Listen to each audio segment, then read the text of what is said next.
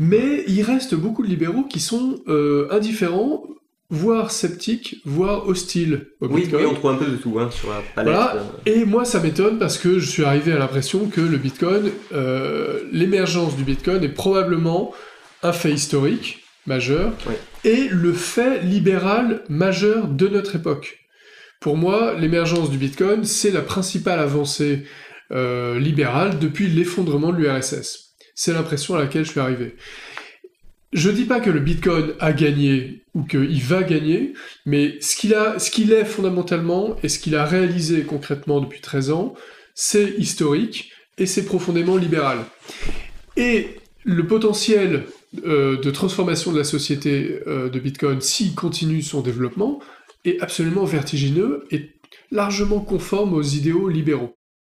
Chers auditeurs, bonjour, bienvenue dans ce nouvel épisode des podcasts de Contrepoint. Je suis Pierre Schweitzer. Aujourd'hui, je reçois Yorick de Bombine, conseiller référendaire à la Cour des comptes, ancien conseiller ministériel auprès de François Fillon, connu par ailleurs pour être un des principaux évangélistes de Bitcoin et, des crypto-monnaies en France, mais de Bitcoin en particulier tout de même.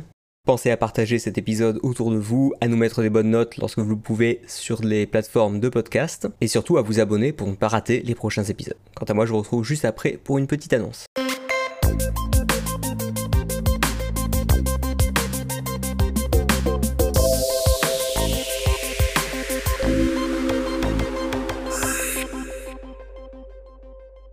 Bonjour à tous, bienvenue dans cet épisode euh, un peu spécial de Contrepoint Podcast en partenariat avec le Cercle Frédéric Bastia à l'occasion du 11e week-end de la liberté. Donc je suis en compagnie de Yorick de Montbine, bonjour. Salut Pierre. On est à, à Saint-Paul-les-Dax, donc euh, sur les terres de Frédéric Bastia. Et, euh, et hier, Yorick de Montbine a donné une conférence sur les libéraux et le Bitcoin. Donc il y en a peut-être parmi vous qui connaissent déjà Yorick pour ses travaux à propos de, Bitcoin. Donc on va en parler un peu plus en détail et revenir sur ce qu'il a dit dans sa, dans sa conférence d'hier. Et d'abord, euh, Yorick, est-ce que tu pourrais te présenter pour les spectateurs qui ne te connaissent pas encore? Quel est ton, ton, par, ton parcours, ta profession actuelle? Et comment tu en es arrivé aux idées libérales et ensuite au Bitcoin?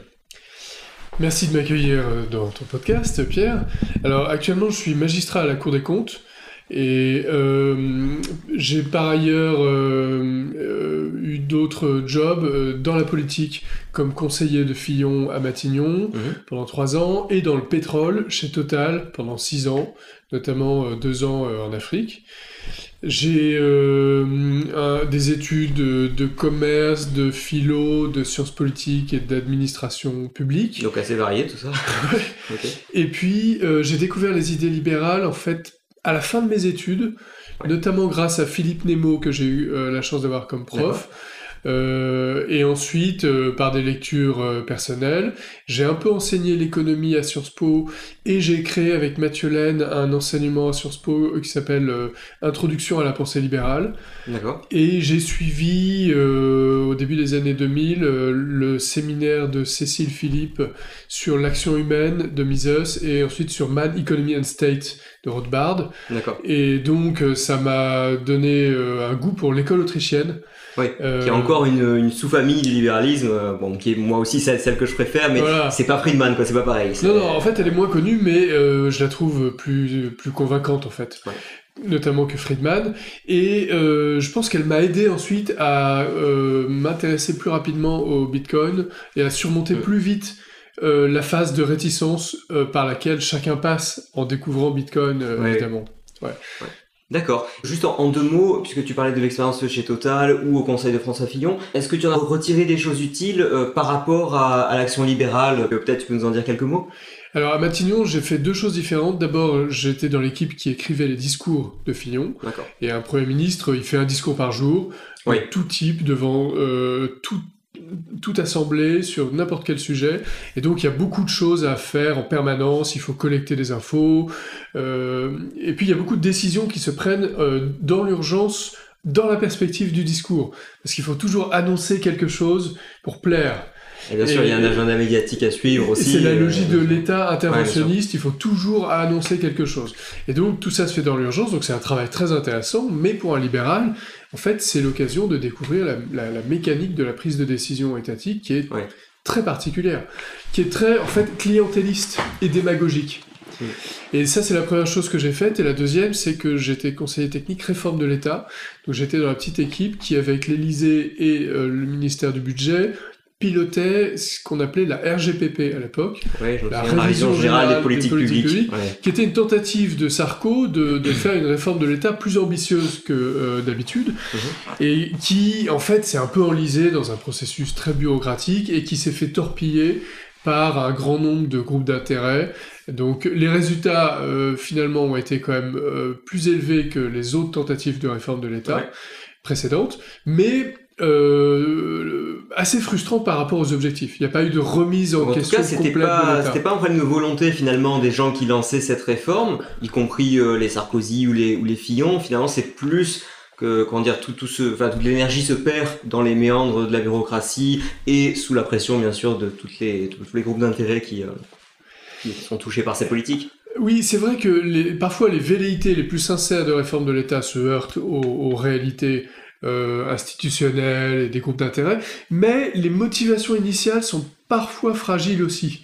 Oui, c'est ça. Par exemple, Sarko, il avait promis en fait tout et son contraire dans la campagne de 2007. Un peu comme Macron en 2017 d'ailleurs. Oui, et il s'était montré très euh, ambitieux sur des aspects comme la réforme de l'État, mais fondamentalement, je pense que Sarko, c'était pas sa priorité de, de, de, de, désarmer l'État, de diminuer la capacité d'intervention de l'État dans, dans l'économie.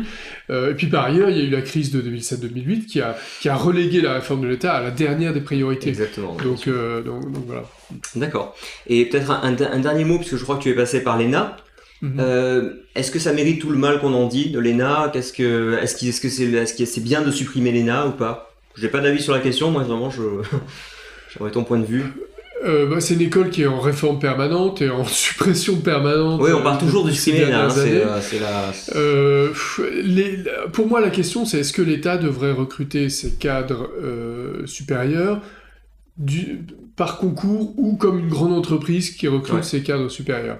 Et en fait, euh, je pense qu'on a éliminé assez, euh, enfin trop vite ce débat en disant bah non ça doit être des fonctionnaires recrutés sur mm. concours avec garantie de l'emploi à vie et basta. Ouais. Et je pense que le débat est quand même plus compliqué que ça. plus compliqué que ça. En même temps, c'est euh, pas la panacée, j'imagine, de faire venir des gens du privé, parce que moi, je, enfin, je suis toujours très mal à l'aise avec les, les gens qui passent justement dans des, dans des carrières, par exemple, qui font 10 ans dans le public, puis qu'on va, qui vont aller conseiller une grande entreprise privée. Quand on sait les, enfin, comment dire, le, le, pouvoir que peuvent avoir des, des gens au sein de la machine d'État pour faire des, des, réglementations un peu sur mesure, pour éviter telle réforme qui va embêter tel grand groupe, etc. Je, je j'ai toujours, euh, je suis pas forcément si hostile d'ailleurs à, à l'idée que le corps des fonctionnaires serve l'État, uniquement l'État. Enfin, je pense en tout cas, il y a des pièges dans les deux solutions, quoi, vraiment. Oui, ça c'est le problème des allers-retours avec le, risque d'alimenter le capitalisme de oui, voilà, etc. Mais on peut organiser les choses euh, en tirant profit des compétences du secteur privé au sein de la sphère publique, tout en évitant euh, ce, problème de, de, lobbying et de, cadeaux ensuite. Euh, euh, offert en, retour aux entreprises. Euh, en fait, ça pose plutôt la question des pouvoirs d'intervention de l'État dans l'économie. Quoi. C'est peut-être un sujet distinct. Euh... Oui, c'est pas notre sujet principal aujourd'hui, mais voilà, c'est vrai qu'il y aurait beaucoup à dire en tout cas sur les, la réticence des libéraux à entrer aussi dans, en, soit en politique, soit dans la machine euh, bureaucratique, parce que mm. une fois que les choses sont ce qu'elles sont, si on veut faire diminuer le périmètre de l'État, à un moment donné, il faut bien commencer quelque part. Ce qui est frappant, c'est que l'État s'est organisé euh, en une espèce de machine d'une complexité inouïe. Et en fait, c'est vrai que pour comprendre cette machine, il faut des experts de cette machine. C'est le règne de la technocratie. Et, voilà, ça. et l'administration se protège en créant de la norme hyper complexe, mm. encadrant l'ensemble de l'activité de la société et euh, organisant sa propre activité d'une manière complexe. Et, et c'est comme ça qu'elle devient irréformable. Oui, c'est une sorte de clergé finalement qui, qui a son propre langage, personne peut. Ouais, ouais. D'accord. Alors, notre thème d'aujourd'hui, qui a été le thème de, de la conférence de Yorick hier, c'est les libéraux et le Bitcoin. Alors, a priori, tu vas peut-être nous, nous, expliquer en quoi est-ce que Bitcoin est d'inspiration libérale et en quoi est-ce que les libéraux eux-mêmes ont, ont, des bonnes raisons de s'intéresser au Bitcoin. Et est-ce que ça sous-entend quand même que c'est pas suffisamment le cas, qu'il n'y a pas suffisamment d'intérêt chez les libéraux pour le Bitcoin?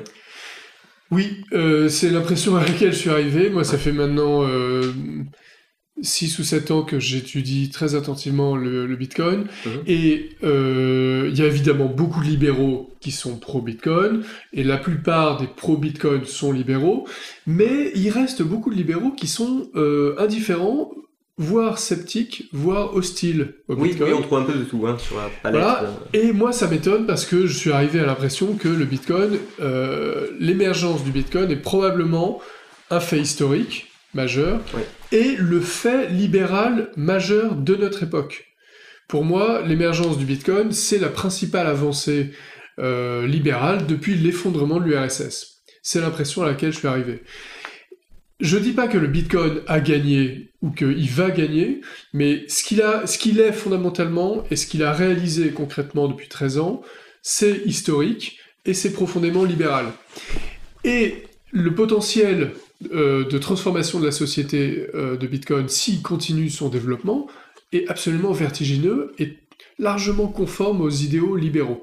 Et donc, les libéraux, je trouve, devraient être euh, aux premières lignes de, de, de, de, de l'étude de Bitcoin, dans sa Ouais. compréhension, et éventuellement de sa promotion.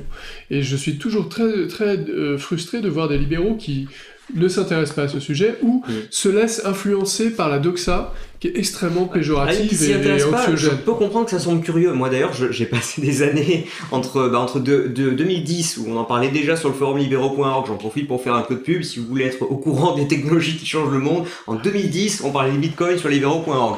On n'en achetait pas, enfin certains peut-être, mais sinon on serait déjà riche.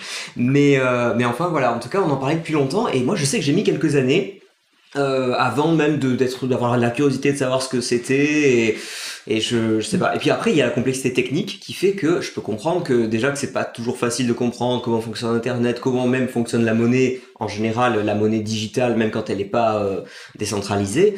Je peux comprendre que faut, faut déjà de, de solides prérequis en quelque sorte pour vraiment comprendre de quoi il s'agit C'est une belle tentative de ta part de nous faire croire que tu n'as pas acheté des bitcoins euh, il y a 10 ans. j'en ai acheté mais, mais- pas il y a 10 ans Elle ne trompera personne. Je suis sûr que tu en as acheté énormément euh, dès le début. non moi c'était pour la valeur éducative de toute façon, Voilà. on- faut pas parler comme ça de ce qu'on connaît pas donc euh, Non mais c'est vrai qu'il y a un coût d'entrée énorme, c'est très complexe. Et euh, c'était c'était encore plus le cas il y a quelques années. Mais aujourd'hui c'est différent. Le monde entier a entendu parler de Bitcoin. Il n'y a plus Oui. personne sur Terre qui n'en ait pas ah bah, entendu parler. clairement. Il y a des pays entiers qui s'y mettent. Il y a des populations euh, entières de pays pauvres euh, qui n'ont pas euh, de doctorat en économie qui, qui, qui manipulent le Bitcoin Ouais. sans forcément d'ailleurs comprendre comment ça marche. Mais on, a, on arrive à une phase où l'expérience accumulée crée de la confiance dans la robustesse technique du réseau Oui, c'est que ça et dans marche la sans capacité de discontinuer monnaie depuis à, à préserver 2009. l'épargne contre l'inflation. Oui. Voilà. Alors justement, parce que euh, là, on a parlé de, de ce qu'accomplit le Bitcoin, mais peut-être pour les, pour les gens qui seraient pas encore familiers avec ça, alors entre parenthèses, je les renvoie à l'épisode que j'avais fait avec Ludovic Lars euh, en 2020, je crois, février 2020. On mettra le lien en description euh, pour, pour présenter ce qu'est Bitcoin, ce que ça fait, etc. Mais euh, qu'est-ce que ça change en matière monétaire? Parce que la monnaie, elle est déjà numérique aujourd'hui en grande partie, donc qu'est-ce qu'il y a de différent avec Bitcoin? Alors en fait, ça change énormément de, de choses. Euh, ça crée une monnaie qui, dont le régime d'émission n'est pas manipulable par les États. Ouais. Ça, c'est très nouveau. Donc il y en a une certaine quantité, ils Voilà. s'en créent un peu chaque année pour les besoins le- de la sécurisation le, du le réseau, protocole mais pas plus. prévoit l'émission, effectivement, pour rémunérer les acteurs qui sécurisent le système. Mhm. Il y a un certain nombre de bitcoins émis toutes les 10 minutes, et ce nombre de bitcoins est divisé par deux tous les 4 ans, Mhm. pour arriver à une asymptote à 21 millions vers 2140. Et il y en a déjà 19 millions qui ont été émis, un peu plus. Et donc ça, ça crée une monnaie euh, donc, qui est non manipulable par les États, et qui est rare, qui est relativement rare, euh, et euh, qui euh, fonctionne sur un système de transfert de valeur incensurable. Il n'y a personne euh, dans ce dispositif qui peut censurer les transactions pour des raisons discrétionnaires. Comme par exemple, je fais du business avec la Russie, ou je suis allé manifester avec les, avec les camionneurs euh, au Canada, donc on va me, comment dire, me, me geler mes transactions ou mes avoirs ou quoi que ce soit. Donc là, l'avantage, c'est que il n'y a pas de banque. Ça, si on, nous on fait une, si on avait par exemple du Bitcoin, toi ou moi, hypothèse d'école, on pourrait faire une transaction comme ça. hum, Personne en fait n'en serait même au courant. Alors ça c'est autre chose. Euh, la- la- la- le fait majeur c'est qu'il n'y a personne entre toi et moi pour interrompre la transaction s'il le décide, s'il le souhaite. Ouais. C'est-à-dire que euh, il faut quand même faire confiance à un dispositif, des Oui, il faut que la transaction soit, soit valable, que, Voilà. que, que le réseau euh, valide que nos jetons existent. Donc toi et moi, il faut ouais. qu'on fasse confiance à un dispositif pour euh, ré- réaliser la transaction. Mais Ouais. ce dispositif ne donne de pouvoir à personne pour interrompre la transaction. En revanche, les États ou d'autres institutions peuvent avoir un pouvoir sur toi ou sur moi en, en observant les choses, et s'ils arrivent à obtenir des infos, éventuellement à nous pénaliser ou à interdire nos- nos- nos- nos- notre activité si ne- la transaction ne leur plaît pas. Mais ils ne peuvent pas empêcher techniquement la transaction. Ça, c'est déjà un fait majeur. Et puis, il y a des tas d'autres choses. Il y a le fait que ces transactions soient programmables, c'est-à-dire on peut affecter des conditions de réalisation. aux- Oui, par exemple, on peut faire des systèmes de multisignature, des Voilà. systèmes voilà, des- d'héritage qui vont se déclencher en fonction de, etc. Enfin, Voilà. Mais cette programmabilité est plus limitée que sur d'autres crypto-monnaies parce Mm. que euh, le choix des développeurs de Bitcoin a été de privilégier la sécurité et donc ils n'ont pas développé d'autres fonctionnalités qui auraient euh, euh, créé des risques de bugs informatiques. Euh, mais il y a encore une autre fonctionnalité qui est qu'on peut réaliser euh, des micro-paiements avec Bitcoin et le protocole complémentaire qui est le Lightning Network, beaucoup plus facilement qu'avec les systèmes de paiement traditionnels. On peut maintenant payer des millièmes d'euros sur des millièmes de secondes avec Ouais. ce dispositif, ce qui n'est pas possible avec l'euro.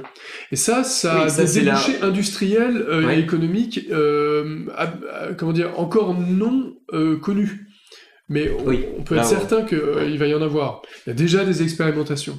Oui, c'est-à-dire qu'en fait, la divisibilité de Bitcoin et le fait que chaque transaction puisse se faire, alors pour une, pour une somme modique, euh, bon, pour les, pour les gens qui n'auraient pas suivi la chose depuis, euh, depuis, 2000, euh, depuis 2009, c'est vrai qu'au départ, les transactions Bitcoin n'étaient pas chères sur la chaîne principale, donc on pouvait voir ça, enfin ça pouvait fonctionner. Évidemment que la question de la mise à l'échelle a montré que essentiellement, euh, si, on, si on voulait que, ça, que les transactions Bitcoin puissent concurrencer, euh, même de loin, euh, des choses comme Visa ou Mastercard, il fallait euh, ajouter des protocoles qui, se, qui reposent sur Bitcoin, mais qui sont quand même distincts et qui permettent de- d'avoir des frais moins importants, parce que sinon c'est pas, Voilà. c'est pas jouable. Il y a eu toute une querelle euh, sur Oui, oui. ce sujet qui est à peu près résolue, mais on peut pas dire que les choses soient totalement faites. C'est-à-dire que il y a encore beaucoup de travaux informatiques qui sont nécessaires pour continuer à développer ça, mais euh, la perspective est très encourageante. C'est en bonne voie le- la seconde couche, là, le Lightning, Oui, le ça- Lightning Network? C'est un, c'est un dispositif qui a été conceptualisé en 2015-2016, Mhm. testé en 2017 et ouvert euh, à l'utilisation du public en 2018, et qui fonctionne maintenant depuis 4 ans. Oui. Euh, et, et- et- et- et qui se développe à toute allure, euh, de tout point de vue, en termes de nombre d'utilisateurs, en termes de capitaux placés sur le réseau pour le faire fonctionner, Oui. euh, en termes de start-up qui travaillent dessus, en termes d'applications expérimentées grâce à ça. Donc c'est très encourageant. D'accord. Donc tout ça, ça se, ça se développe. Et euh, pour ce qui est de, de la quantité de monnaie émise par le protocole, on en parlait, donc c'est, euh, ça va de manière asymptotique vers 21 millions. Il y avait une grosse quantité émise dans les premiers temps, puis maintenant c'est de moins en moins, de moins en moins. Moi, les théories que j'ai entendues, c'est que c'était calqué sur le rythme de découverte de métaux précieux, par exemple. Est-ce que c'est est-ce que est-ce que c'est confirmé d'abord ça? Et puis est-ce que c'est pas déjà une prise de position politique très forte de dire on décide d'une politique monétaire qu'on pourra pas bouger, mais pour le meilleur et pour le pire, en quelque sorte? Oui, oui, euh, ça me paraît, euh, ça me paraît juste. euh, Il y, a, il y a ce lien avec euh, les métaux précieux, c'est-à-dire on a une ressource qui est existante, mais on, on- on crée un dispositif qui permet d'extraire cette ressource dans le temps, euh, sachant que cette ressource est de plus en plus rare et de plus en plus coûteuse à extraire. Oui. Et euh, Pour on ça, j'ai du mal à croire que ce soit un hasard qu'ils aient qu'ils aient fait ça comme ça, quoi. Non, en fait, Nakamoto connaissait la théorie monétaire, il connaissait probablement les Autrichiens, Ouais. ses interlocuteurs, les inspirateurs du Bitcoin connaissaient les Autrichiens. Oui, clairement, ça j'ai vu de- dès 2010, ils parlaient du théorème de régression de Mises, etc. Voilà, Donc il y a voilà. vraiment, Euh, c'est pas c'est pas juste qu'on projette nos idées Non. euh, sur sur le projet, c'est vraiment ça fait partie de, l'environnement euh, intellectuel de Bitcoin. Un des possibles Nakamoto, qui est Nick Szabo, est un très bon Ouais. connaisseur de Karl Menger. Il le cite beaucoup dans ses écrits. Ouais. Alfinet cite George Selgin du Cato Institute Hmm. dès les années 2010-2011 Ouais. dans ses dialogues avec Nakamoto. Euh, euh, Tim May, un des, un des principaux, ce courant euh, intellectuel qui a inspiré les crypto-monnaies dans les années 90, il cite beaucoup David Friedman, Ayn Rand, ce sont des gens qui avaient une très solide culture euh, théorique, euh, économique et philosophique, libérale et libertarienne. D'accord. Donc euh, la question des métaux précieux, il l'avait tout à fait en tête. Euh, et puis, dans le cas de Bitcoin, la grande inventivité de Nakamoto a été de concevoir un système qui permettait de bootstrapper cette monnaie. Donc, bootstrapper, c'est ce terme barbare euh, dans l'écosystème des startups, c'est comment, euh, com- comment faire accrocher la demande d'une manière rentable euh, dès le début, alors qu'au début, euh, en fait, euh, c'est très difficile. Oui, Euh, c'est- voilà. tant, tant- tant que ça n'a pas de valeur pour quelqu'un, personne n'a intérêt à, Voilà. à en acheter. Et donc ça, ça c'était le mécanisme par lequel, euh, si on minait du Bitcoin, on avait du Bitcoin, et donc euh, dès qu'une personne a trouvé une autre qui a accepté de faire une transaction, ça a pu démarrer la pompe en quelque sorte, et, et ça a pu... euh, Il fallait que les premiers mineurs puissent toucher des bitcoins dont, ils- dont assez vite ils auraient pu espérer que la valeur allait augmenter euh, par la suite pour, les, pour, les, pour créer une incitation pour eux à faire fonctionner le système plutôt qu'à essayer de le pirater. Mais dans les premières années, ce système était fragile, il était attaquable, euh, il y a eu parfois des gros risques. gars était qui attaqué, bien sûr. Ouais, et, euh, et effectivement, il a, t'as raison, il a attaqué depuis le début en permanence, mais il y avait, il y a eu des moments où il était vraiment très vulnérable, quoi. Et aujourd'hui, il est- il est beaucoup moins parce que la, la- la- justement la mécanique a bien pris, et, et- et ça, c'est c'est un résultat absolument incroyable. D'accord.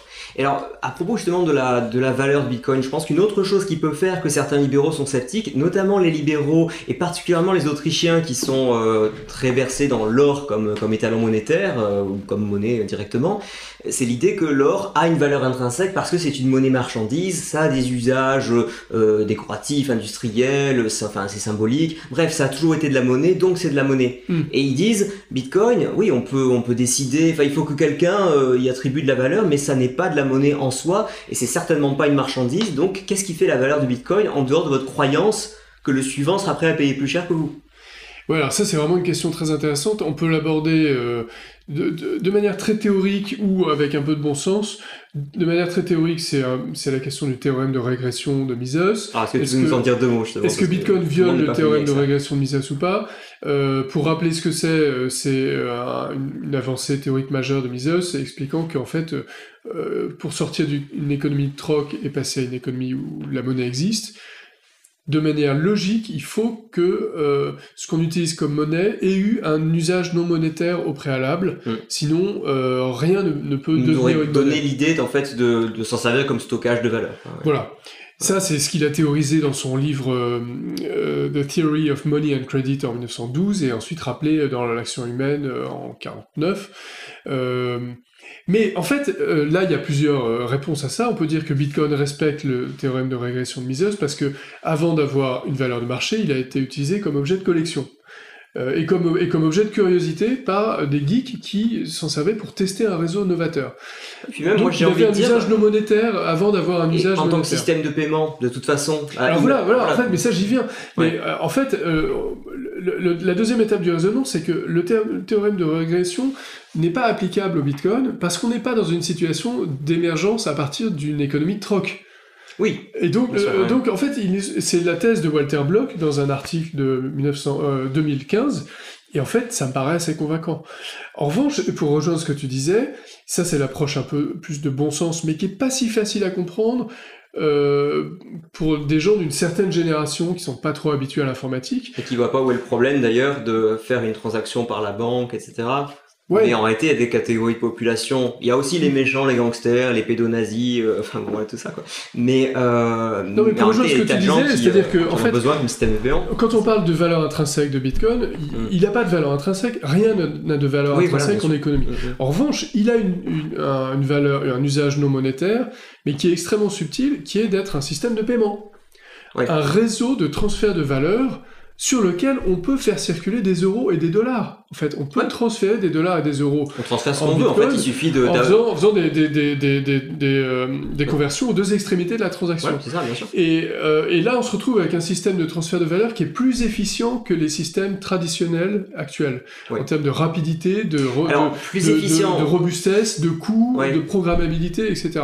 Alors, plus, plus efficient, j'ai l'impression que ça allait beaucoup plus sur des grosses transactions, mais sur une petite transaction, là encore, bon, on marquait, Mm. ouais, en fait, moi, c'est vrai que je me, je me place toujours dans l'optique où on est sur la chaîne principale, et c'est vrai qu'il faut euh, six confirmations euh, euh, pour, euh, pour avoir une, une Ah non, transaction euh, bien. Non, mais justement, les- le partage donc, pour un café, ça vaut pas le coup, quoi, voilà. oui, mais à ce moment-là, tu utilises le Lightning Network. ouais, bien sûr. Et là, en fait, c'est plus efficient selon l'importance de ta transaction. Si tu veux transférer 50 milliards de dollars, Ouais. euh, eh ben, tu utilises la- le, le layer 1, la blockchain Bitcoin, et six confirmations, c'est rien du tout. C'est une heure. Alors qu'avec les réseaux interbancaires, c'est plusieurs Ah, jours sûr, et ça coûte jours. des millions de dollars. Ouais, bien sûr. Là, c'est une heure et ça coûte euh, 5, 5 dollars. Euh, et pour acheter un, pour faire un micro-paiement, euh, t'envoyer euh, 10 centimes, tu utilises le Lightning Network, euh, et c'est c'est des frais de transaction négligeables, et c'est instantané, et c'est très robuste techniquement. Donc en fait, ça disrupte les systèmes de paiement et les systèmes de transfert de valeur traditionnels, et c'est ça l'actif sous-jacent. C'est ça la, Ouais. la, la, la, la valeur concrète. Bah, c'est la valeur Bitcoin. politique aussi, c'est cette assurance de- d'une liberté monétaire. En soi, ça a une valeur, c'est un actif, en quelque sorte. Euh, oui, euh, alors Bah, c'est que quelque pour, chose pour des qui gens qui ont dans l'optique de préparer leur, euh, enfin, d'avoir la maîtrise de leur épargne, ou de, alors pour les gens justement euh, les plus inquiets, les plus, les plus punk en quelque sorte, qui vont, qui vont dire, de toute façon le, le gouvernement prépare notre, notre mise en esclavage, etc. Ce qui est pas tout à fait faux parfois. Bah, ça peut avoir une valeur de dire bon, malgré tous ses défauts, malgré son coût, sa complexité, etc. La valeur, c'est qu'avec ça, au moins, le jour où je n'ai plus que ça, je sais m'en servir et je sais. Euh, Oui, en fait, euh, chacun va accorder une confiance plus ou moins grande à cet objet euh, en mettant l'accent sur certaines de ses caractéristiques en fonction de ses besoins. Donc, pour certains, ça va être effectivement des besoins industriels de transfert de valeur efficient. Pour d'autres, ça va être la notion de réserve de valeur face à l'inflation monétaire. Pour d'autres, ça va être le, le fait de préserver de la valeur contre les risques de confiscation euh, politique. Oui, il y a vraiment les deux en fait. C'est vrai qu'il y a la préservation de la valeur euh, en termes de pouvoir d'achat et au- aussi le fait que euh, même si ça préservait pas tant que ça le pouvoir d'achat, au moins ce qu'on a, on C'est l'a. insaisissable. Voilà, C'est-à-dire que c'est- euh, ces clés privées, donc ces fameux codes Ouais. qui permettent de manier ces bitcoins, si on les détient soi-même, si on les laisse pas sur Ouais. les plateformes d'échange, Très important ça évidemment. euh, eh ben, on a plus d'autonomie sur ces bitcoins. Et alors, comment dire, euh, un- un- des services informatiques très sophistiqués peuvent quand même finir par euh, retrouver ces clés privées et les récupérer. oui, bien sûr, il y a toujours ces risques-là, mais Euh, donc, il faut enfin, s'organiser si fait les pour choses bien, bien, les protéger. ouais. Et en dernière extrémité, euh, en fait, euh, on peut éviter de les écrire euh, quelque part pour les sauvegarder et simplement mémoriser euh, les 24 les mots. suites de mots ouais. qui donnent accès euh, à ces clés privées. Oui.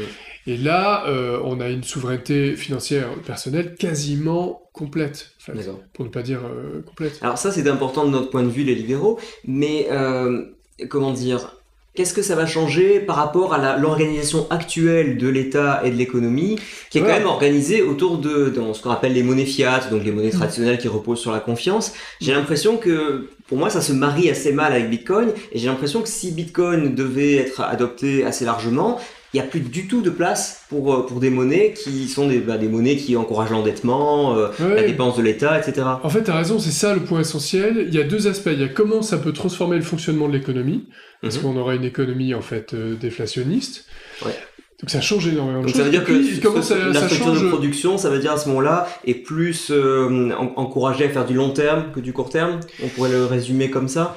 Euh, Oui, ça veut dire Est-ce que... les investissements, euh, est- enfin, comme les investissements sont mieux rémunérés dans le cadre d'une monnaie déflationniste, est-ce qu'on a, est-ce que vraiment ce sont que les projets les plus rentables, mais peut-être rentables à quelques années ou à long terme, qui vont être financés, alors qu'aujourd'hui, si, si quelque chose est à peine rentable, ben on prend ce qu'il y a de, ce qu'il y a de moins risqué euh, tant que ça rapporte tout de suite, parce que de toute façon la monnaie euh, perd de sa valeur régulièrement. C'est ça qu'on observerait. Euh, Oui, ça, on observerait ça, euh, c'est-à-dire une, une, une, meilleure incitation à épargner, à investir euh, et à sélectionner les projets dans lesquels on investit, Ouais. euh, beaucoup plus qu'aujourd'hui, et à privilégier le financement par l'equity plutôt que par l'endettement pour le financement des entreprises, et puis une désincitation à la surconsommation à outrance à court terme, Ouais. contrairement à la situation actuelle avec les monnaies inflationnistes. Oui, c'est c'est- ah, c'est drôle qu'ils nous bassinent avec l'histoire d'environnement, etc. Alors que c'est le système monétaire qui fait que, Ouais. euh, enfin, euh, un jour Bruno Le Maire nous dit de, c'est important d'épargner, puis le lendemain il nous dit il faut vite aller tout dépenser. euh, Voilà, C'est- comme des, système, hein. on est soumis à des, in- des injonctions contradictoires, notamment, notamment de la part des pseudo-progressistes, keynésiens et autres, qui passent leur temps à dénoncer la société de consommation et qui en même temps promeuvent des relances par la consommation Ouais, c'est ça. Et qui promeuvent un système de monnaie fiat qui incite à la consommation. Oui, faudrait outrance. peut-être juste cho- choisir en fait quel type de consommation. Peut-être si, Voilà. si on consommait des trucs plus équitables, plus locaux, Voilà. ça, ça, ça leur conviendrait. Mais enfin, en gros, ce serait toujours une course en avant vers la consommation. de toute façon. Donc, euh, ouais. Donc ça c'est le premier aspect, c'est comment ça transformerait le fonctionnement de l'économie. Mais il y a un deuxième aspect qui est majeur et qui est encore peu euh, assumé et en fait présenté, c'est que ça modifierait totalement le mode de financement des États. Parce qu'aujourd'hui, les États, grâce au contrôle quasi complet qu'ils ont obtenu sur la monnaie avec le monopole monétaire délégué aux banques commerciales Ouais. et euh, la manipulation des taux d'intérêt qui leur permettent de s'endetter sans limite, Ouais. ils ont un pouvoir d'intervention et de financement de l'économie, dans l'économie qui est illimité. Enfin, pas illimité, mais qui est majeur, qui est immense. Bah, Qui est- là, qui on est- est presque sur la phase où ça, on va qui voir si c'est limité, qui est, justement. qui est extrêmement problématique d'un point de vue philosophique. C'est-à-dire, Ouais. est-ce que c'est satisfaisant que l'État ait autant de pouvoir d'intervention dans la société grâce au financement. Et si on se retrouve dans une économie Bitcoin, Mm. là, l'État ne peut plus créer de la monnaie. Il n'a pas de pouvoir sur le régime d'émission, il est obligé de se financer autrement. Et forcément, il aura moins de ressources et donc moins de pouvoir sur l'é- l'économie et la société. Moins de pouvoir pour financer des guerres, moins de pouvoir pour faire de la propagande dans l'éducation, les médias, la culture, etc. Moins, de moyens pour subventionner des entreprises qui vont en retour euh, l'aider, donc moins de corruption dans l'économie, moins de pouvoir des lobbies. En fait, tout change potentiellement dans une économie Bitcoin. Bien, évidemment, on en est très loin, mais c'est important, mais- c'est important de comprendre ça. Quand même. Et ça, ça marche très bien si tout le monde, en quelque sorte, se convertit au Bitcoin. Mais si vous avez euh, une situation où, par exemple, il y a un État qui, dans son système monétaire plus classique, a la capacité, en cas de guerre, par exemple, de mobiliser toutes les ressources du pays euh, en confisquant l'épargne, en faisant des prêts forcés, etc. Enfin, tous les mécanismes qu'on a vus pendant les guerres mondiales, etc. Euh, donc, on- vous avez un État qui a, la, qui a la capacité de faire ça, et l'autre qui, à côté de ça, est obligé de, de dépendre du bon vouloir de ses citoyens pour le paiement de l'impôt, euh, et n'a même pas le contrôle sur le, sur le système de paiement, donc il peut même pas aller saisir des fonds s'il y a besoin.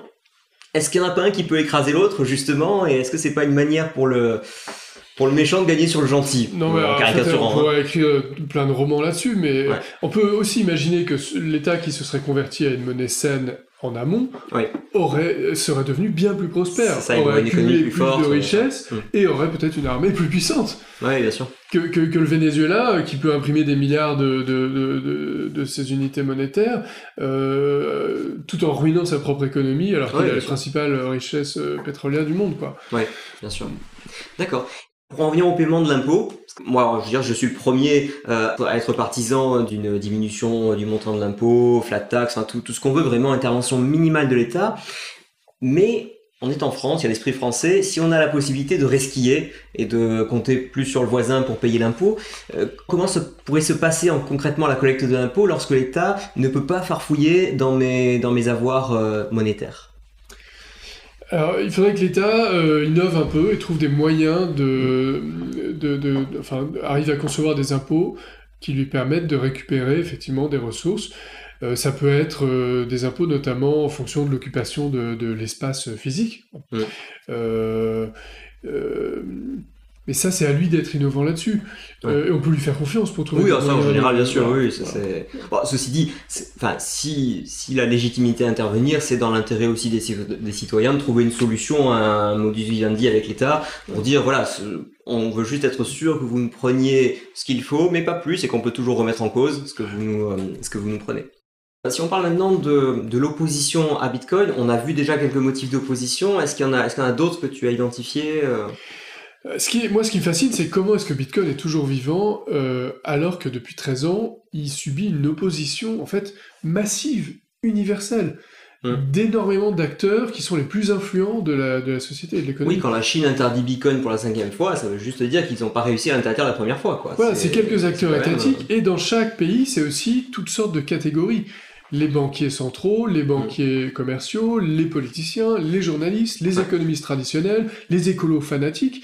En fait, ça fait beaucoup de gens qui sont Il contre faudra quand même que tu nous dises un mot de la consommation électrique de Bitcoin, parce que ça, on peut pas passer à côté, c'est un peu... il y a la fin ce du sujet. J'ai jamais entendu parler. Ouais, il paraît que ça tue les oiseaux, que ça...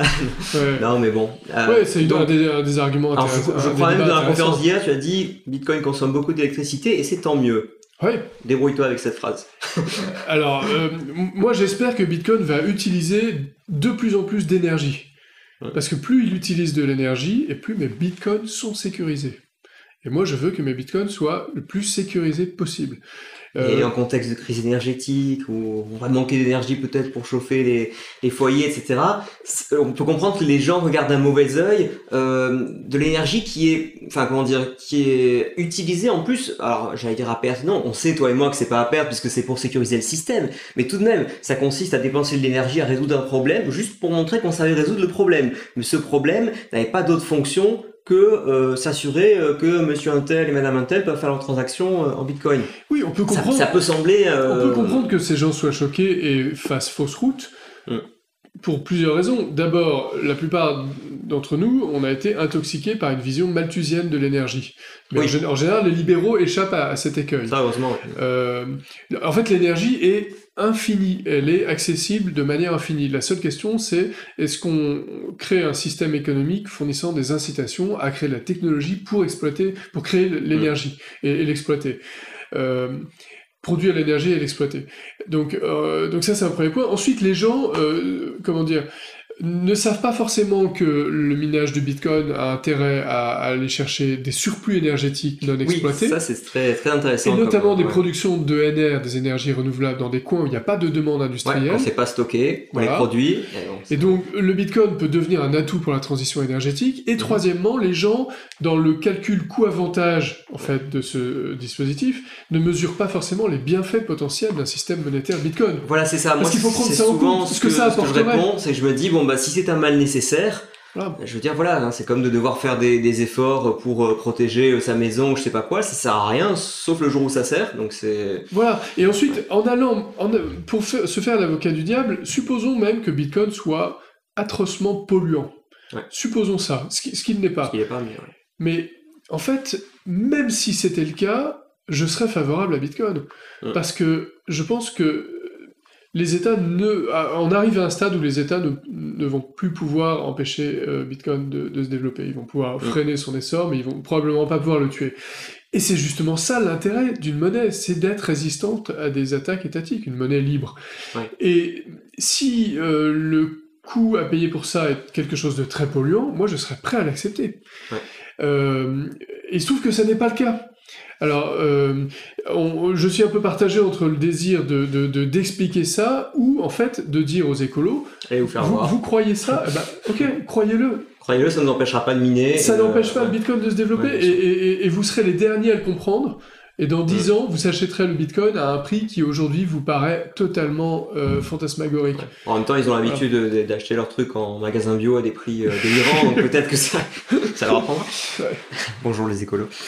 mais, euh, mais enfin, en tout cas, je crois que tu voulais aussi nous parler, enfin que tu as aussi parlé hier devant le, le cercle Frédéric Bastia, de, de la capacité de Bitcoin à parler à, à différents aspects du libéralisme et à différentes familles de libéraux. Là, on a parlé des Autrichiens. Il n'y a pas que les Autrichiens chez les libéraux?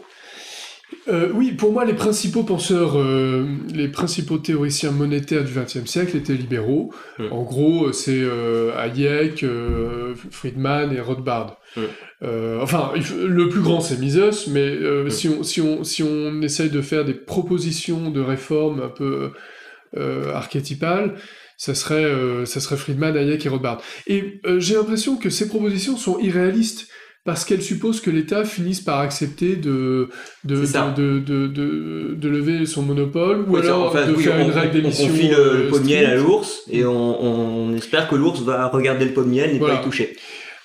Or, j'ai l'impression qu'avec Bitcoin, si Bitcoin continue de se développer, les États, à un moment donné, devront le prendre en compte, ils n'auront plus le choix, en dernière extrémité. Et j'ai l'impression qu'en termes de, de, de, théorie monétaire, Bitcoin réconcilie un peu euh, Friedman, Hayek et Rothbard. Euh, le côté friedmanien, c'est qu'il y a un rythme d'émission qui est prévu et qui est non modifiable. Oui, ça rappelle un peu la... Comme, comme ce que propose Milton Friedman. La, règle du cas pour cent, un truc ça, je sais Voilà, lui, il disait il faut une émission monétaire euh, prévisible, et, stable. Voilà. Euh, mais dans le cas de Bitcoin, c'est une émission qui est décroissante. Voilà, c'est tout. Mais elle est quand on dit que, Bitcoin est déflationniste, c'est déflationniste, on parle des prix, on parle pas de la masse monétaire. La masse monétaire, elle est légèrement inflationniste. Exactement. Mais on peut dire même qu'elle est désinflationniste. La, oui, le voilà, régime, régime d'émission de Bitcoin est désinflationniste mm-hmm. et, et, aboutirait à une économie déflationniste. Ouais. Voilà. Oui, parce qu'à partir de 2100 quelque chose, 2140 je crois, plus de plus d'émissions Et il aboutirait à une économie déflationniste si tout était sous Bitcoin. Voilà. Ouais. Euh, donc, il, il- de, cette, de, de, de, de ce point de vue, il, il satisfait Friedman. Il satisfait Hayek pour deux raisons. Euh, D'abord parce que euh, il instaure une concurrence des monnaies, même si l'État n'a pas levé le monopole de la monnaie, euh, ce Oui, qui était de proposé fait, par Hayek. concurrence. Mais de fait, il y a une concurrence des monnaies entre crypto-monnaies elles-mêmes Oui. et entre crypto et monnaie fiat de plus en plus, mais c'est juste le début. Mhm. Et puis, surtout, il satisfait Hayek pour une deuxième raison, c'est que Hayek probablement avait euh, identifié que sa proposition était un peu utopique. Parce que dans les années 80, il, y a sa- il, a, il a donné une interview euh, télévisée et il y a cette fameuse phrase qui est très connue des bitcoiners où il dit finalement j'ai l'impression qu'on pourra euh, pas, on pourra jamais retirer, enfin on pourra jamais revenir à une monnaie saine tant qu'on n'aura pas trouvé un moyen détourné de retirer les, la monnaie des mains de l'État. Il emploie cette expression de Mhm. moyen détourné. Et Bitcoin Ouais, est ce moi, moyen c'est ça que détourné. bien aussi. Voilà, ce moyen que personne n'avait prévu est un moyen Ouais. détourné. Moi, j'appelais la revanche inattendue des libertariens parce que je trouve qu'on a complètement perdu sur le plan des idées. Ouais. Mais là, j'ai l'impression qu'on a l'outil qui permet de gagner tout le reste. Voilà. Après, Et- peut-être ça suffit pas lui-même. Justement, si on est, si, si au niveau des idées, la population est pas du tout prête. Euh, bon, aussi bon que soit l'outil, euh, on pourra toujours le. Alors ça, on peut en débattre parce qu'il y, a- y des circonstances où la population euh, adopte une pratique ou un objet, même sans l'avoir euh, Oui, accepté idéologiquement. oui, hein, voilà. Et puis, dernier point, Bitcoin satisfait Rothbard d'une certaine manière. Rothbard disait la proposition de Hayek en fait est futile parce que on sait très bien à quoi aboutira la concurrence des monnaies. Ça aboutira à revenir à la monnaie qui a déjà fait ses preuves dans l'histoire de l'humanité, qui est l'or. Donc, allons directement à, à l'étalon or. C'est ce que disait Rothbard. Et en fait, évidemment, il est mort en 95, Rothbard, donc il n'a pas connu euh, le Bitcoin, mais je pense qu'aujourd'hui, il soutiendrait le Bitcoin. Parce que le Bitcoin, c'est de l'or numérique. C'est de l'or adapté à la période contemporaine. C'est euh, une matière rare et coûteuse à produire. Et, Et quel euh, est l'avantage par rapport à l'or? Qu'est-ce qui nous empêcherait aujourd'hui de revenir à, à un étalon or et parce que Bitcoin, il y a toujours l'aléa des bugs informatiques, des gens qui se font euh, pigeonner, pirater, etc. Parce que c'est pas facile de sécuriser, de sécuriser pardon, sa clé privée, etc. C'est pas simple tout Non, ça. tout donc, ça euh, sont des inconvénients réels, mais Ouais. totalement transitoires. C'est-à-dire que quand on voit l'histoire de l'informatique et les, les- les croissances exponentielles de ces phénomènes, Ouais. dans deux, trois générations, tout ça sera totalement oublié. En fait, on peut même pas imaginer à quel Euh, point les choses vont, vont, vont évoluer vite dans ces domaines-là. C'est c'est vrai que ça évolue, mais quand je vois encore comment la génération de mes parents ou grands-parents utilise ses emails et gère ses mots de passe, je me dis, c'est pas gagné non plus pour, euh, pour Bitcoin, même avec de meilleures interfaces et de meilleures euh, Oui, formations. mais il faut savoir que les prochaines générations vont connaître un progrès technologique plus rapide que ce qui a eu lieu dans les deux, trois dernières générations. Et donc, il va y avoir des outils qui vont faciliter ces choses, qu'on n'imagine pas encore. Ouais. Et donc, euh, moi, je suis très confiant là-dessus. Euh, je crois que c'est pas tellement. euh, C'est vrai que nous on réfléchit toujours à partir de l'existant, mais sans se dire il y aura des choses qui seront inventées. Ça, il faut un peu faire confiance et faire le saut dans le vide en disant il y aura quelque chose. Enfin, s'il y, a- s'il y a besoin de ce quelque chose, il sera inventé. Oui, et pour revenir à ta question sur la différence par rapport à l'or, moi j'ai beaucoup hésité entre or et, et Bitcoin, et en fait, euh, je pense que euh, Bitcoin va l'emporter sur l'or pour deux raisons.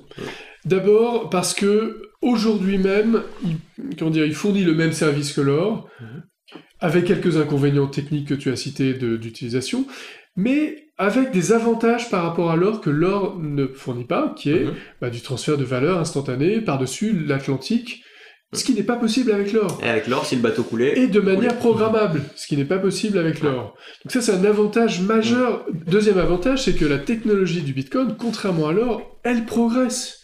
Elle progresse. La seule avancée technologique de l'or pendant des millénaires, ça a été le fait de forger des pièces. C'est tout.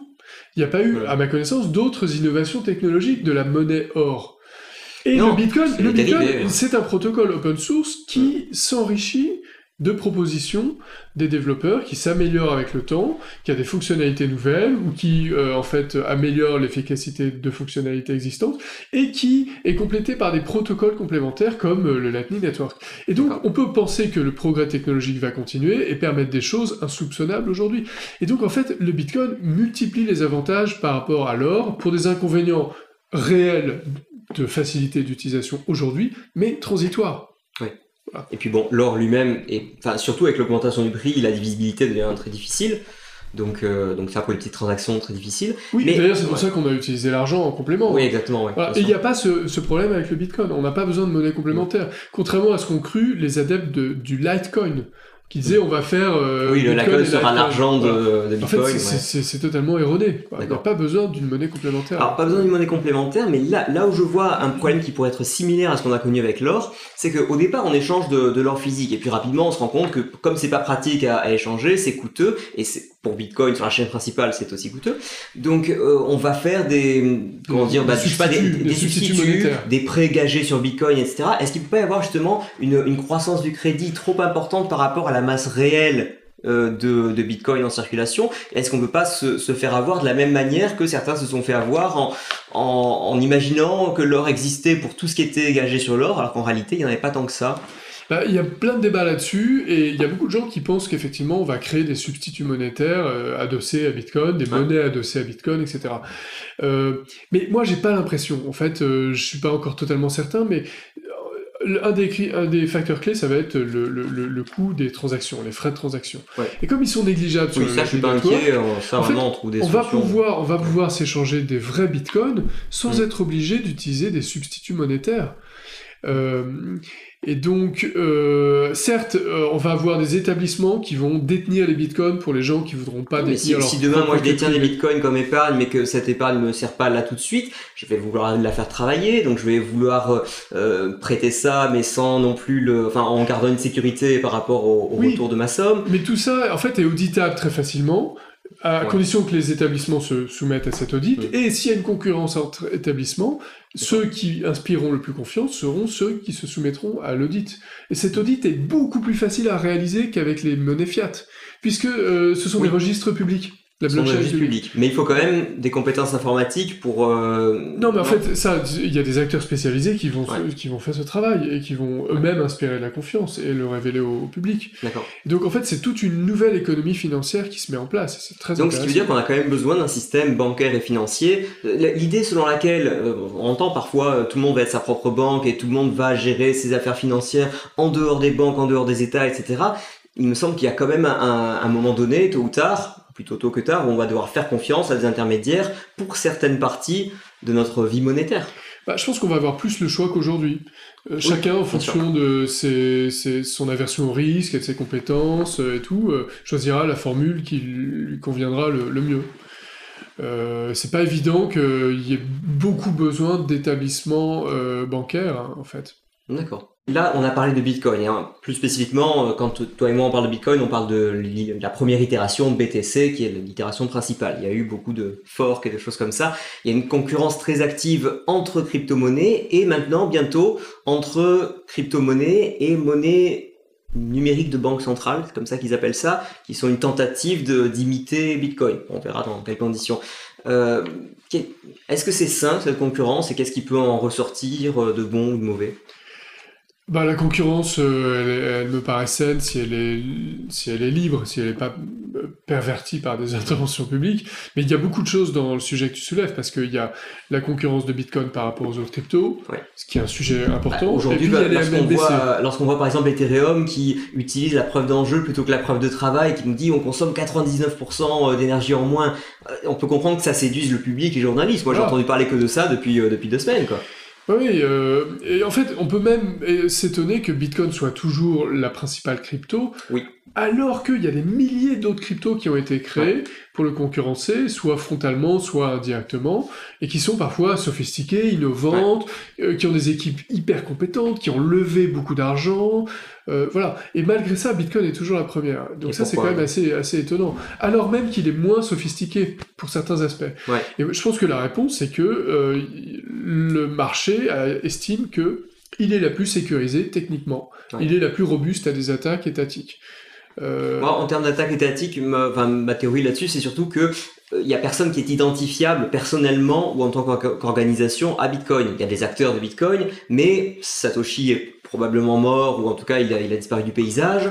Euh, voilà, s'il y a, il y a des gens qui développent Bitcoin, mais il y en a beaucoup. Euh, demain, si, euh, si un drone sur euh, Vi- Vitalik Buterin, euh, on peut dire que, que Ethereum a du plomb dans l'aile et idem pour tous les trucs qui reposent sur une fondation, je sais pas quoi, qui peut être, euh, enfin dont les bureaux peuvent être saisis, les gens emprisonnés, etc.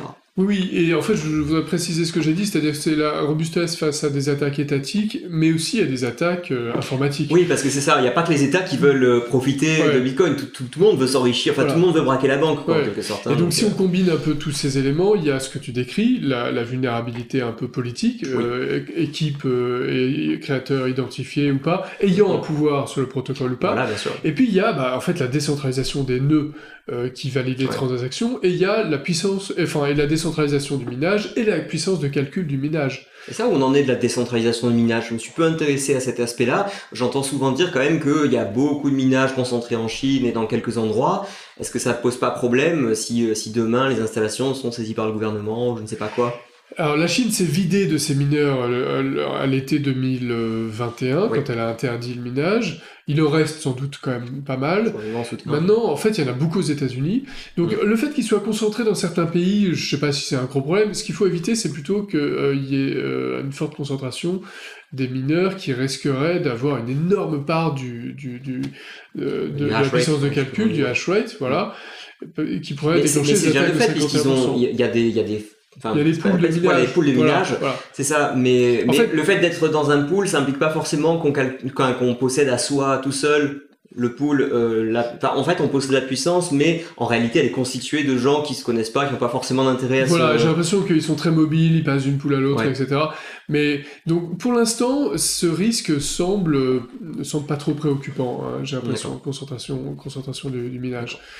Euh, Pour, pour ce qui est des monnaies numériques de banque centrale, Alors attends, il y a, oui. les autres cryptos parce que c'est Oui. vrai qu'elles sont elles sont quand même euh, séduisantes. Hein. Ouais. Euh, on peut pas exclure totalement qu'une autre crypto finisse par supplanter Bitcoin parce que elle serait aussi sécurisée et elle proposerait plus de Bah, fonctionnalités. ou qu'elles coexistent. Encore une fois, il y a des monnaies qui peuvent coexister. Enfin, même dans un système d'état loi, on peut avoir Ouais. de l'or, de l'argent. euh, et euh, quand je sais pas, quand les Espagnols arri- arrivent en Amérique du Sud, bah, c'est le cacao là-bas qui est plutôt utilisé comme monnaie alors qu'ils ont de l'or. Enfin, Oui, bon. à ce moment-là, il faudrait que ça réponde à des besoins des utilisateurs très différents et des besoins complémentaires. Et c'est un peu la théorie qui est un de... peu le cas dans le monde réel. Parce qu'entre l'occidental, co- comme toi ou moi, qui a priori n'a pas de problème spécifique avec sa banque, etc., euh, et, et l'Africain qui éventuellement n'a pas du tout accès au système bancaire ou qui est dans un régime qui le contrôle très fortement, c'est pas les mêmes besoins non plus. Donc on peut imaginer qu'il n'y ait pas la même solution Voilà. à usage unique. Ouais. Voilà, de même qu'il y a des utilisateurs qui vont avoir besoin de crypto très programmables pour certaines fonctionnalités industrielles ou autres.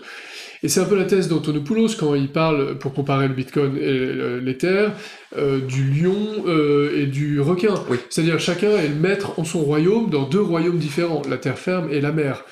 Mais en fait, Il a le sens de l'analogie, notre ami Voilà, Antonopoulos, mais c'est pas si évident que ça parce qu'aujourd'hui il y a des gens qui disent que la programmabilité de Bitcoin va se développer. Et si ça se passe, ça change tout. Ouais. Ça veut dire qu'on se retrouve dans un modèle d'Internet où on a une couche protocolaire fondatrice, imparfaite, mais sur laquelle beaucoup ouais. d'applications différentes sont créées. Ouais. Euh, et, et à ce moment-là, Bitcoin devient le socle universel C'est de comme le TCP/IP euh, Voilà. par rapport à Internet. Voilà. Et donc ça, c'est trop tôt pour le dire, mais par exemple, euh, il y, a des- il y, a, il y a le projet RSK pour faire des smart contracts sur Bitcoin, il y a le projet RGB qui, qui en est au tout début, qui alimente pas mal de controverses, mais qui est extrêmement ambitieux, et donc on verra si ça se Donc il développe. s'agit en fait finalement pour Bitcoin de devenir euh, aussi fort qu'Ethereum sur les sur les smart contracts et des choses comme ça. Voilà. D'accord. Et donc, euh, ça, c'est quand même une perspective euh, assez, assez intéressante. Euh, donc voilà, ça, c'est le sujet crypto. Et puis, il y a le sujet MNBC. Oui. Et là, moi, je suis assez euh, étonné de voir que les libéraux ne sont pas toujours très attentifs à ça. Mm. Parce que pour moi, les MNBC sont un outil en d'apparence neutre, mais en fait potentiellement totalitaire. Pour moi, c'est le pire des cryptos avec le pire des monnaies fiat. Ouais, c'est ça. C'est vraiment. euh, C'est- exactement ça. Et euh, en fait, c'est un, un, un- un- comment dire, un outil dont rêvent les banques centrales. De quoi il s'agit d'ailleurs euh, Alors, il s'agit en fait de créer de la monnaie banque centrale, c'est-à-dire de la monnaie. Euh, On appelle la monnaie de base dans le système monétaire C'est euh, ça, c'est la, classique. c'est- la monnaie qui, ne, s- qui, qui peut être accessible directement aux particuliers sans passer par le canal des banques euh, commerciales. Et euh, alors il y a plusieurs versions des MNBC, hein, Ouais. sur le détail ou euh, seulement pour les professionnels, euh, mais on va vers la MNBC de détail, c'est-à-dire accessible aux euh, particuliers. Et là, ça veut dire que en utilisant la pseudo-technologie blockchain. Oui, je comprends même pas comment ils font le lien d'ailleurs. En quoi est-ce que ça utilise de près ou de loin la blockchain? Mais bon, Bon, je me suis pas intéressé suffisamment près. Euh, en fait, c'est- pas encore totalement tranché, mais ils prétendent qu'ils vont utiliser les fonctionnalités de la blockchain pour euh, faire des systèmes de transfert de valeur efficients, avec Mm. une validation des transactions décentralisées, ou plus ou moins décentralisées. Mais Euh, si de mais toute voilà. façon ils ont la main dessus, ça sert à rien de, de faire un truc euh, public. Enfin, ils peuvent faire une base de données quelconque euh, Voilà, et, et la- voilà. et éventuellement la laisser visible. Il Ouais. n'y a pas besoin d'appeler ça blockchain. Voilà, sauf qu'il faut qu'ils arrivent quand même à concevoir quelque chose qui va pas être piratable trop facilement, euh, Oui, bien sûr. pour éviter que tout s'effondre comme un château de cartes. Ouais. Bon, mais en tout cas, ils sont pas sûrs eux-mêmes de comment ils vont faire. Ouais. Mais s'ils y arrivent, Ouais. ça veut dire qu'ils vont avoir un outil, parce qu'au au passage, ils vont, ils vont en profiter pour éliminer l'argent liquide. Oui, c'est ça. pro- progressivement. Ça. Parce qu'ils vont dire, une fois qu'ils auront ça, ils, ils vont dire, bah, on, a, on a du cash numérique, on a plus besoin de cash physique. Bien sûr. Comme si Bitcoin n'existait pas et n'avait pas déjà résolu ce, ce sujet.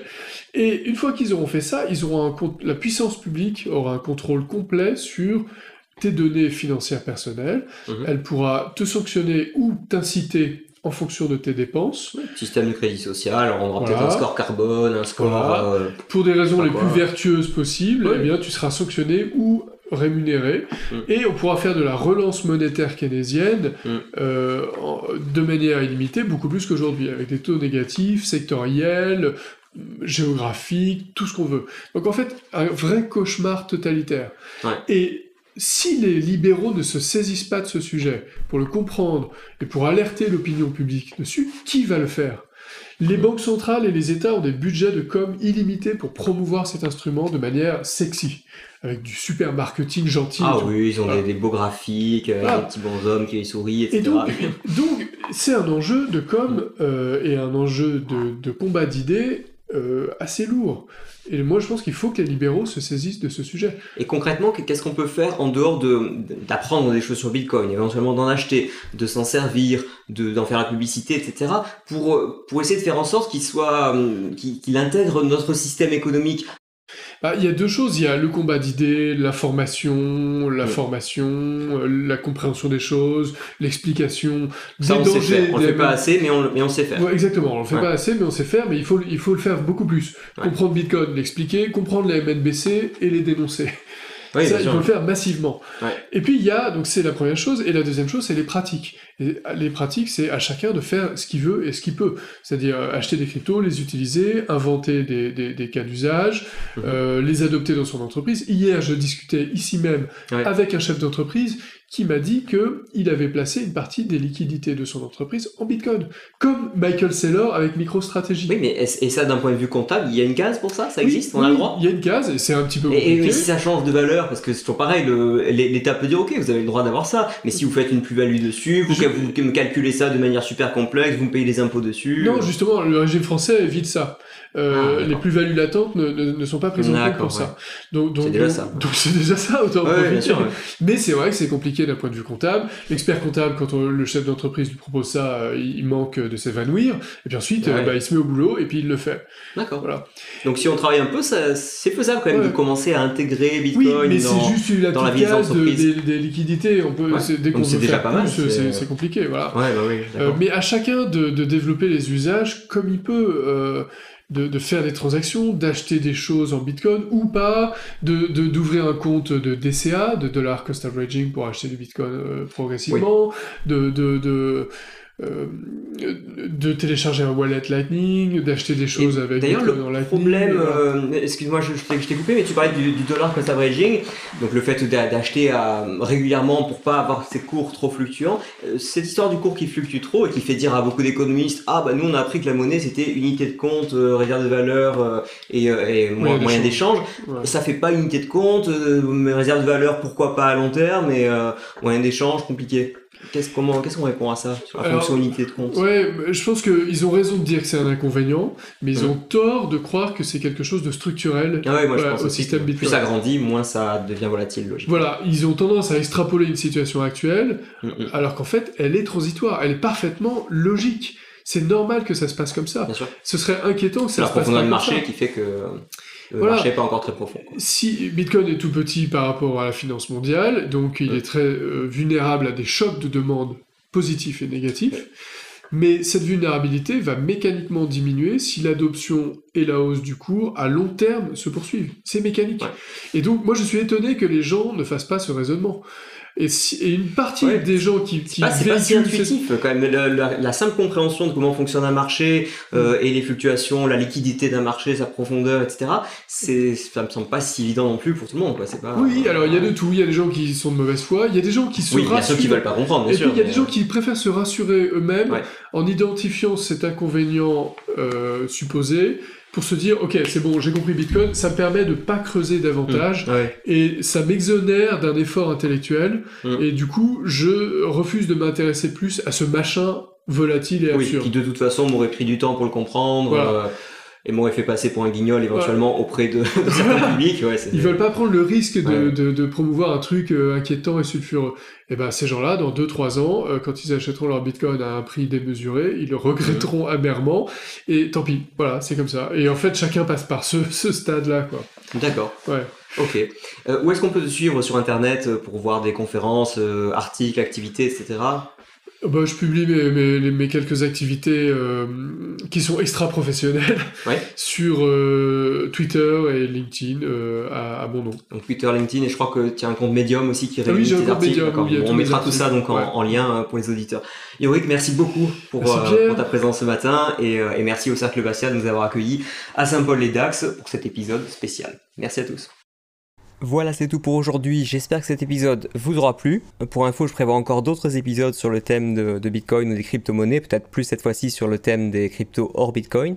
Si c'est un thème qui vous intéresse, bah, n'hésitez pas non seulement à partager l'émission autour de vous, mais aussi à nous le faire savoir, soit via les commentaires sur YouTube ou sur le site, ou en nous écrivant directement, ou en m'écrivant sur Twitter. Pensez à suivre Yorick sur Twitter, sur euh, Medium également. Vous noterez que je vous ai mis aussi une sélection de ses travaux en lien dans la description de l'épisode. Profite de cette fin d'année qui approche euh, d'abord pour vous remercier pour votre fidélité au podcast, puisque nous avons euh, non seulement de plus en plus d'auditeurs, mais des auditeurs euh, réguliers, donc ça nous fait évidemment extrêmement plaisir euh, et ça justifie vraiment tout le travail qui est fourni pour vous proposer euh, ce programme qu'on espère un peu différent des autres. Si vous souhaitez soutenir le podcast et de manière générale, si vous souhaitez soutenir la diffusion des idées libérales par Contrepoint, qui est un, journal indépendant euh, qui donne une vision un peu différente de ce qu'on peut avoir dans les médias habituels, ou encore tous les autres projets de l'association libéraux.org qui édite Contrepoint, mais qui édite aussi l'encyclopédie Wikibérale et qui a d'autres euh, projets à côté de ça que vous pouvez découvrir sur la page des donateurs. Je me permets donc de faire appel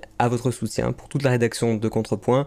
Vous le savez, nous ne touchons pas de subventions publiques, nous ne sommes pas un média payant parce que nous avons fait ce choix d'être le plus largement accessible possible, mais naturellement, pour produire des contenus de qualité, faire face aux, frais d'hébergement et, autres frais de fonctionnement qui malheureusement ne manquent pas d'augmenter, nous comptons sur les dons et en particulier sur euh, la somme de petits donateurs qui permettent de préserver notre indépendance éditoriale et, et financière. Donc vraiment, si c'est quelque chose qui, que vous avez hésité à faire, vous avez hésité jusqu'à maintenant, vraiment, faites-le maintenant, ça prend 5 minutes. Vous pouvez faire des dons par chèque, par carte, PayPal. Vous pouvez également dire quel projet en particulier vous souhaitez soutenir par ce don. Et enfin, pour ceux qui payent de l'impôt sur le revenu, j'imagine la majorité d'entre vous, sachez que les deux tiers de ce don sont enlevés de votre impôt sur le revenu, et il ne vous coûte donc que le tiers de la somme que vous donnez. Donc non seulement ça vous coûte moins cher, mais en plus, ça redirige un petit peu des budgets qui seraient allés euh, dans le trésor public.